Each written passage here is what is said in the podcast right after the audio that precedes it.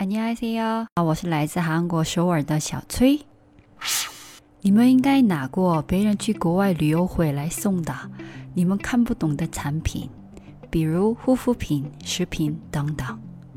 我身边很多中国朋友们问我，这些用韩语写的韩国护肤品是怎么用的呀？我们看不懂，你帮我看看这些是什么产品？如果 你们家里有你看不懂的语言写的产品，一定别错过这次机会哦。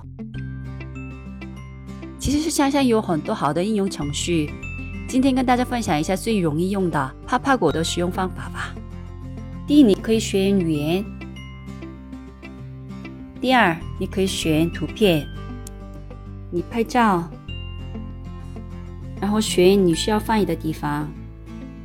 上面就可以看到中文的翻译。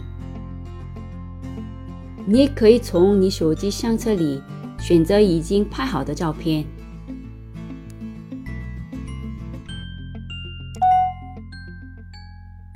同样选择你要翻译的地方，也可以看到中文的翻译。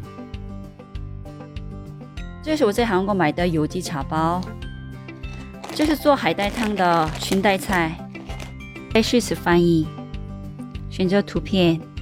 我的话比较喜欢选好已经拍好的照片。邮寄草包，这个就可以选你需要翻译的地方，不需要全部。全部出来的话，可能就比较麻烦一点。